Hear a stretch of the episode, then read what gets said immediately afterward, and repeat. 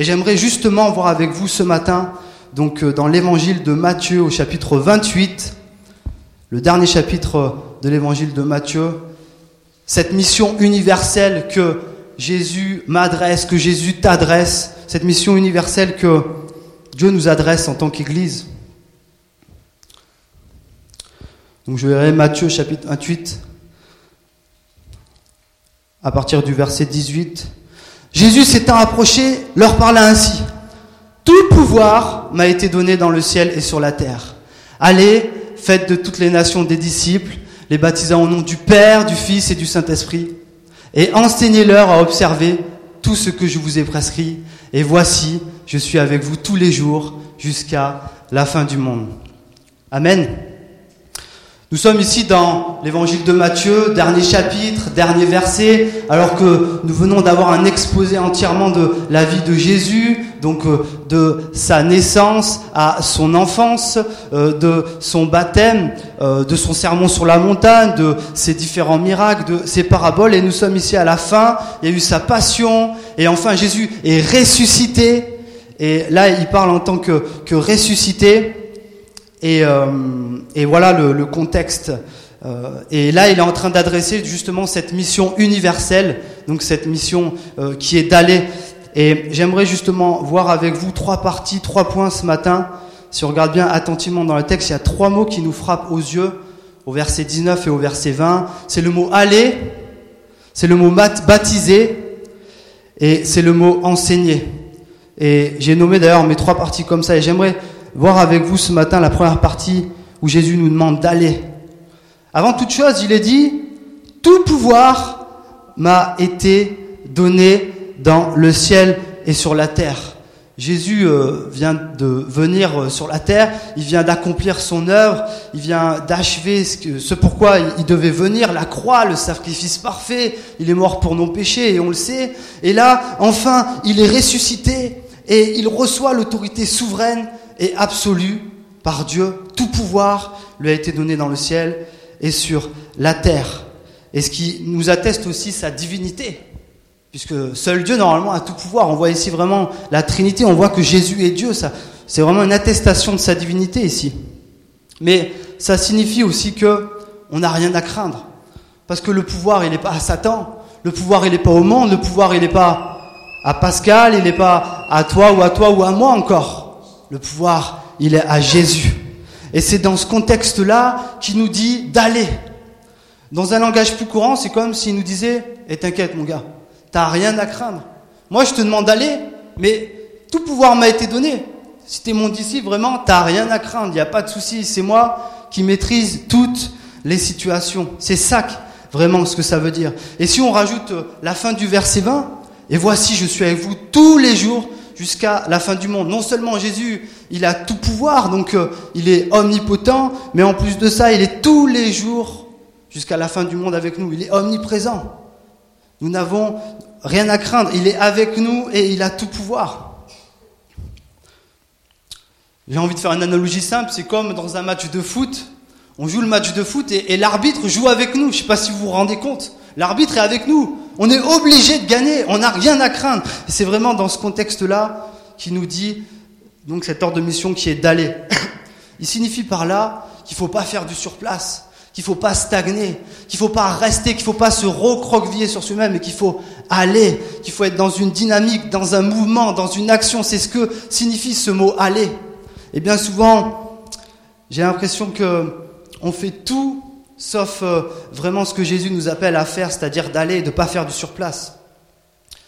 Imagine, euh, tu es un chercheur en médecine, et là tu es dans ton labo et tu travailles année après année, tu es là dans ton labo et, et, et paf, tu viens de trouver le remède qui va éradiquer le cancer. Est-ce que vous imaginez deux secondes le remède qui va éradiquer le cancer Chaque année, il y a des millions et des millions de, personnes qui meurent à cause de, de, ce fléau qui est le cancer. Et là, tu es dans ton labo, tu es avec tes collègues, ça fait des années que tu travailles, dur labeur, etc., tout ça, et tu viens de trouver la solution qui peut changer radicalement la vie de millions et de millions de personnes. Est-ce que tu te rends compte? Et là, tu es là dans ton labo avec tes collègues et tu te réjouis, tu fais pétard, mais t'imagines, on a trouvé, c'est simple, c'est la trouvaille du 21e siècle là. C'est un truc de malade. Et c'est vraiment un truc de malade. Et t'es là dans ton labo, et en fait, imagine que tu n'en parles jamais. Tu n'en parles jamais. Tu es là, et en fait, tu te réjouis avec tes collègues, t'es au chaud, t'es là, ouais, on a trouvé ça. Mais en fait, personne n'en fait la communication. T'imagines un peu le, problème? Et permettez-moi euh, de dire que bien souvent, c'est ce que nous faisons. Notre vie a été transformée, changée radicalement par le Saint-Esprit, parce qu'un jour nous avons pu entendre cette bonne nouvelle qui est celle de Jésus-Christ crucifié et ressuscité, et ça a vraiment transformé notre vie. Mais on fait rien, on est là et on ne veut pas euh, propager euh, cette bonne nouvelle, on ne veut pas propager cet évangile. On a la solution. Et moi, ma question ce matin, c'est as-tu envie de guérir les gens? Parce qu'on n'a pas la solution qui peut guérir seulement le corps, mais on a la solution qui peut sauver et guérir pour l'éternité. Et on le sait, c'est Jésus-Christ. Ma question ce matin, elle est simple. As-tu envie d'impacter? As-tu envie de vivre le M de Imagine? Vous savez, je parlais euh, cette semaine avec Pascal et finalement je me disais, dans chaque église, c'est vrai que on a euh, voilà, on a des, euh, on a un credo et puis on a une vision. Puis la vision, elle est belle quand elle est sur le papier, mais elle est encore plus belle quand on est, on la met en action, quand on se met en mouvement et quand vraiment on, y va. Et, moi vraiment, ce M de Imagine, ce, multiplication, j'ai vraiment envie de le vivre. Je sais pas si vous êtes avec moi ce matin, je sais pas si vous avez envie de le vivre. Moi vraiment, c'est ce qui m'anime. Nous avons la solution. Nous avons la solution. Euh, qui permet à la personne de passer de la mort à la vie. Et n'est-ce pas ce que signifie le baptême? Et justement, j'aimerais voir avec vous dans la deuxième partie du verset, dans la première partie euh, du verset, non, pardon, dans la deuxième partie du verset 19 et dans la deuxième partie de mon message qui est baptisé. Les baptisants au nom du Père, du Fils et du Saint-Esprit. On a souvent euh, lu ce verset simplement euh, pour son rite baptismal, c'est-à-dire simplement, voilà, c'est le baptême, on sait, donc euh, on met de l'eau, on met une bassine, on met une personne, et puis paf, on la plonge dans l'eau, et puis elle sort. Mais il y a plus, il n'y a pas que le rite baptismal, il y a une portée qui va au-delà de ça. Vous savez, le baptême, c'est un acte qui accomplit visiblement ce qui s'est déjà accompli intérieurement dans notre cœur par la parole et la foi. Et ce qui s'est accompli intérieurement, c'est l'attitude vis-à-vis de nous-mêmes. C'est-à-dire qu'un jour, on s'est dit, oui, je suis un pécheur. Oui, je ne peux pas m'en sortir par moi-même. J'ai besoin vraiment de toi, Seigneur. C'est vraiment ce qui s'accomplit intérieurement. Et c'est ça ce que ça signifie le baptême. Le baptême, c'est se rattacher de façon visible au Christ, aussi bien dans sa mort que dans sa résurrection. Vous savez, quand quelqu'un se fait baptiser, on le plonge dans l'eau, on l'immerge dans l'eau. Cela signifie qu'il est mort au péché en relation avec la mort de Jésus-Christ. Et on peut retrouver euh, ce que je dis dans Romains au chapitre 6, verset 3. Ne cherchez pas, je le lis pour vous. Ignorez-vous que nous tous qui avons été baptisés en Jésus-Christ, c'est en sa mort que nous avons été baptisés.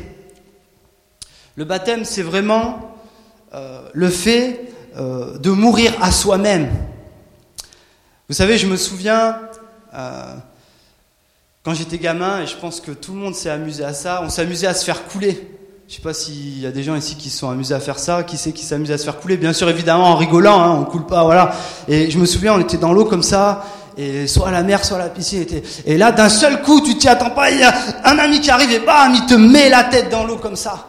Waouh, mais en fait, c'est c'est juste euh, euh, quelque chose, mais c'est vraiment pas quelque chose qui est appréciable, c'est pas quelque chose qu'on aime. Je sais pas si vous vous aimez, moi j'aime pas, je suis comme ça d'un seul coup, j'ai mis à tomber, je me fais immerger, on me met la tête dans l'eau comme ça. Bon, bien sûr, on la tient un peu et puis au bout d'un moment, paf, on me relève heureusement. Et là, je suis là, je fais purée, ça m'a fait peur. Et c'est pas quelque chose qui est agréable. À ce moment-là, on préfère avoir la tête hors de l'eau que dans l'eau. Vous êtes d'accord avec moi? Et c'est vraiment ça ce que ça veut dire mourir à soi-même. C'est vraiment ça ce que ça veut dire rester la tête dans l'eau. Et, euh, voilà.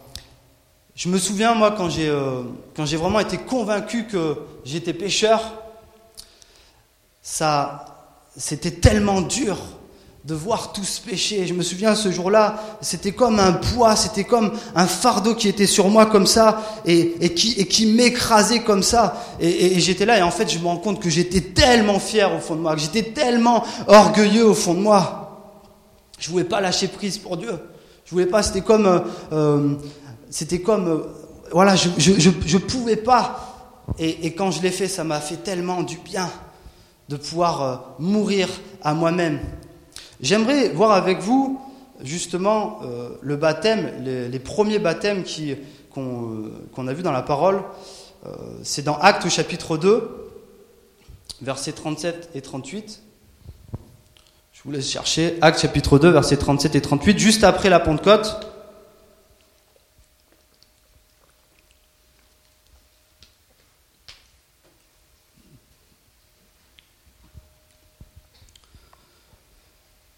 Pierre vient de faire son discours.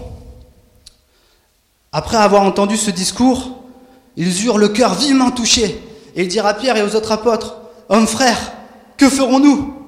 Pierre leur dit, Repentez-vous, et que chacun de vous soit baptisé au nom de Jésus-Christ pour le pardon de vos péchés, et vous recevrez le don du Saint-Esprit.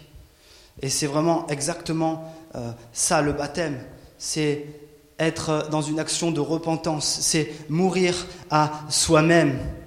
Et ensuite, on se fait baptiser. Et comme je l'ai dit, je répète, c'est un acte qui accomplit visiblement ce qui s'est déjà accompli intérieurement dans notre cœur par la parole et la foi.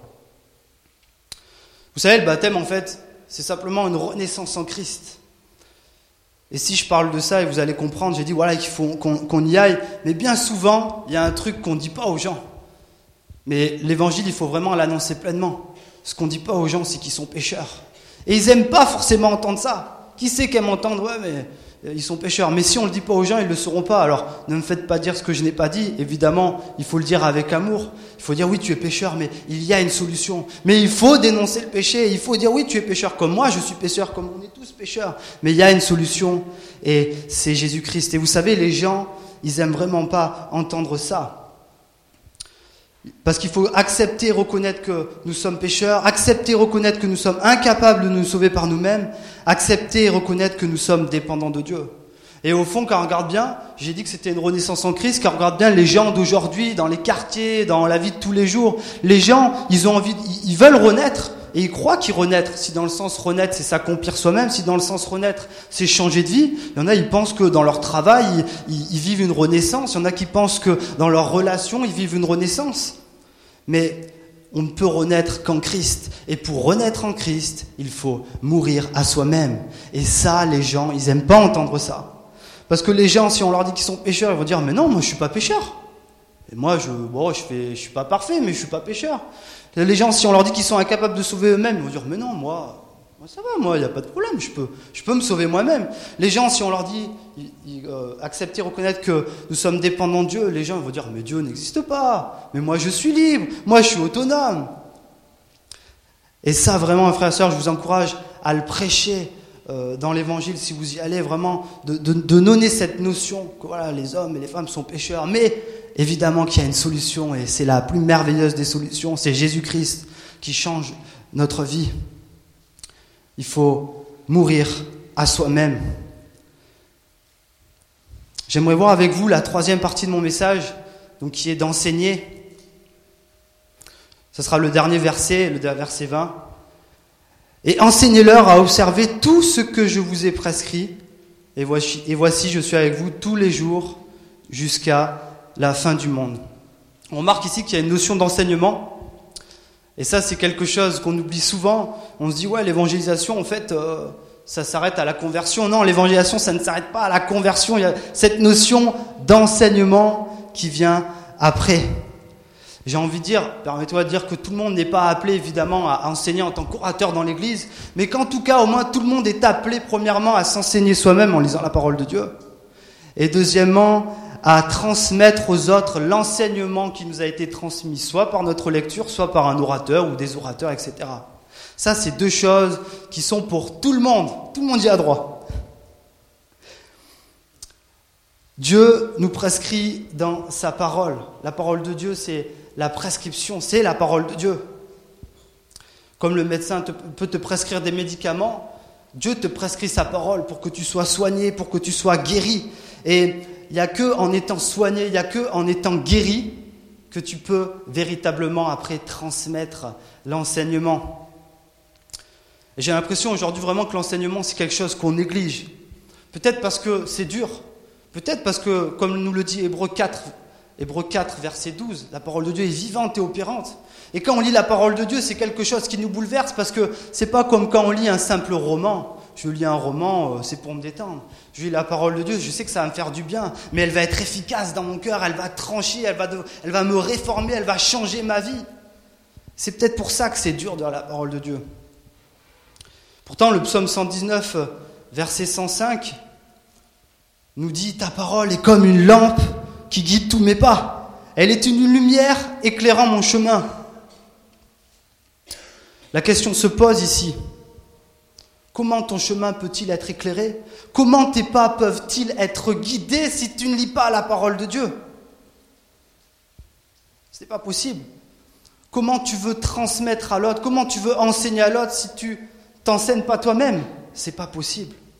Tout commence par le fait de s'enseigner soi-même, par le fait de se nourrir soi-même, parce que plus on va se nourrir, plus on va s'enseigner soi-même, plus on va s'imbiber de la parole de Dieu, chaque jour à se discipliner. Je sais que c'est quelque chose qui est dur, parce qu'on a chacun ses occupations, mais plus on va faire ça, et plus ça va nous transformer, et plus ça va nous transformer, et plus les gens ils vont voir cette transformation et faire waouh, mais, mais lui il y a quelque chose, elle il y a quelque chose. Pourquoi? Parce que chaque jour je lis la parole de Dieu, parce que chaque jour cette parole de Dieu elle me fait du bien. Si on veut faire la différence, comme je l'ai dit dans Hébreu chapitre 4 verset 12, car la parole de Dieu est vivante et opérante, et plus pénétrante qu'une épée à double tranchant, et atteignant jusqu'à la division de l'âme, des jointures et des moelles, et elle discerne les pensées et les intentions du cœur. Si on veut être efficace, il faut se nourrir de la parole de Dieu. L'enseignement, s'enseigner soi-même, avant toute chose, c'est lire la parole de Dieu afin que nous puissions la transmettre tout en allant dans cette action d'aller quand la personne a été baptisée, quand la personne a été convertie, qu'elle s'est repentie. Il faut qu'on puisse tous, on a tous ce devoir de, transmettre. Et comme Antoine de Saint-Exupéry a dit, et je cite, le véritable enseignement n'est point de te parler, mais de te conduire. Et si nous voulons conduire les autres, c'est en nous conduisant nous-mêmes avant toute chose. C'est exactement ce que la Bible, elle fait. Elle conduit notre vie. Elle dirige mes pas. Vous savez, je me souviens quand j'étais jeune converti, je lisais pas la Bible. Vous savez pourquoi je lisais pas la Bible? Parce que moi, j'aime pas lire. Moi, je suis quelqu'un, j'ai pas fait d'études. D'ailleurs, euh, ironie du sort, maintenant je suis dans un institut biblique, je fais que lire. Dieu, il est vraiment pour ça, il fait des blagues, mais c'est waouh. Au tout début, j'aime pas lire. Et je me suis converti, je me souviens, j'avais pratiquement tout. J'étais zélé. Je priais chaque matin, et si ma mère était là, elle dirait oui, il priait chaque matin, chaque matin, et je l'entendais, il priait, je priais pendant des heures, je priais, j'étais zélé, je ratais pas un culte, je ratais pas une prédication, j'allais au culte, j'étais content, je ratais pas un culte dans la semaine, mais je lisais pas la Bible. Et en fait, au bout d'un moment, j'ai commencé à, à plus voir le chemin que Dieu me traçait. Au début, je le voyais bien, et je, je commençais à plus le voir. Et je criais au Seigneur, mais Seigneur, parle-moi, Seigneur, parle-moi. Quand je priais, je criais, Seigneur, parle-moi, parle-moi. Puis il y avait ma Bible sur mon chevet, j'étais là, Seigneur, parle-moi, Seigneur, parle-moi. Et ma Bible était sur mon chevet, j'étais là, mais Seigneur, parle-moi. Et ça, ça a duré, mais vraiment super longtemps et je comprenais pas. Moi, j'étais là, mais non, mais le, Seigneur, il me parle pas. Et un jour, j'ai compris. C'est quelque chose de tout bête ce que je vous dis, mais un jour, j'ai compris, j'ai vu ma Bible, elle était là, je fais, mais attends, c'est pas que la Bible, c'est la parole de Dieu. Donc, donc en gros, si je la lis, Dieu va me parler. C'est tout bête ce que je dis, c'est tout bête ce que je dis, mais c'est une réalité, frère et sœur. Bien souvent, on cherche, on crie à Seigneur, mais Seigneur, parle-moi. J'ai envie de dire, déjà, commence à ouvrir la parole de Dieu. Parce que Dieu te parle avant toute chose dans sa parole. Évidemment, la parole de Dieu, elle nous transforme, elle nous change, elle nous corrige. des fois, on n'aime pas être corrigé. Mais ça nous fait tellement du bien d'être corrigé. Parce que c'est pour notre bien. Un père euh, qui corrige pas ses enfants, c'est pas un bon père. S'il corrige ses enfants, c'est parce que il veut, le bien pour l'enfant, il veut l'éduquer. Et la Bible, c'est ce qu'elle fait, elle nous éduque. Évidemment que Dieu parle d'une façon, tantôt d'une autre. Dieu peut parler à travers d'une vision. Dieu peut parler à travers d'un songe. Dans la Bible, même dans l'Ancien Testament, il nous est dit que Dieu a parlé à travers d'un âne. Dieu parle d'une façon et tantôt d'une autre, mais avant toute chose, il parle dans sa parole. Amen. Il parle dans sa parole voilà la nécessité de s'enseigner soi-même chaque jour pour que nous puissions dans cette action d'aller, quand la personne est convertie, l'enseigner au travers de notre attitude et au travers du fait que nous lisons la parole et qu'il il y a quelque chose qui va faire la différence.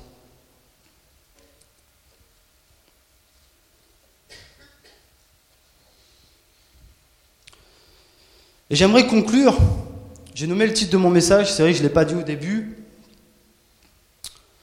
Abattez vos murs. J'aimerais vous dire qu'en fait, la seule chose qui peut vous bloquer ce matin pour aller évangéliser le prochain, pour sortir, pour faire tout ce que je viens de dire, c'est le mur que vous vous êtes fabriqué année après année. Et chacun peut donner un nom à ce mur, ce mur d'insécurité, ce mur de, peur, ce mur de doute. Et en fait, la seule solution, si vraiment vous voulez euh, euh, pouvoir avancer, pouvoir aller plus loin, c'est de, de, prendre un marteau, de prendre une masse et de démolir ce mur avec l'aide du Seigneur, évidemment. Parce que l'épanouissement de la vie chrétienne se fait dans l'évangélisation. Vous savez, j'ai évangélisé pendant 4 ans à Montpellier. Et je suis pas en train de me mettre supérieur à vous, loin de moi cette idée. Vous savez, moi je suis comme, je suis comme vous, j'ai mes luttes, j'ai mes combats. Mais je peux vous dire que, vous pouvez demander à ma femme, j'ai jamais été autant épanoui en sortant dans la rue. Et je suis pas en train de dire que l'évangélisation, c'est que simplement sortir dans la rue et aller voir des gens. Non, l'évangélisation, c'est un état d'esprit. C'est chaque jour que ça se vit. C'est dans notre attitude avec notre voisin. C'est dans notre attitude quand on fait la queue et qu'il y a les courses et qu'on est là, euh, ah purée, ah, et eh ben, rien que le fait de pas se plaindre et on peut se dire waouh, ça se montre chaque jour. C'est ça l'évangélisation. Vraiment, je t'en supplie, prends ce, prends ce marteau, prends cette masse et abat ce mur. Et toi-même, tu le connais mieux que moi, ce mur. Moi, je sais qu'à un moment, c'était, c'était la peur. J'avais peur quand je sortais, j'étais là. Et on priait, et des fois j'avais peur. Et un jour, je me souviens, je suis allé voir toute une bande. J'étais avec, euh, avec une sœur, je suis allé voir toute une bande. Ils étaient en train de faire de la muscu, vous savez, le, qu'on s'appelle le street work là. Ils étaient, ils étaient musclés et tout. Je purée. Et je fais, allez, vas-y, tu sais quoi, j'y vais, j'y vais. Et j'avais peur, j'avais peur. Et en fait, j'ai commencé à parler à ces personnes. Et en fait, franchement, elles étaient super sympas. Et des fois, on a des a priori, des fois, on regarde aux apparences. Mais en fait, les gens, ils sont, ils sont, ils sont pas méchants dans le fond. Vous voyez ce que je veux dire? Ils sont accessibles, les gens. Et il suffit simplement d'abattre le mur que toi-même, tu que tu t'es mis, que tu t'es édifié devant toi. J'aimerais terminer par une illustration. Vous savez, et ça, ça va vous faire euh, rigoler, euh, ça va faire rigoler nos amis antillais, qui, euh, vous avez vachement l'habitude de prendre l'avion, vous. Moi, j'ai pris l'avion pour la première fois, c'était quand? C'était dimanche dernier.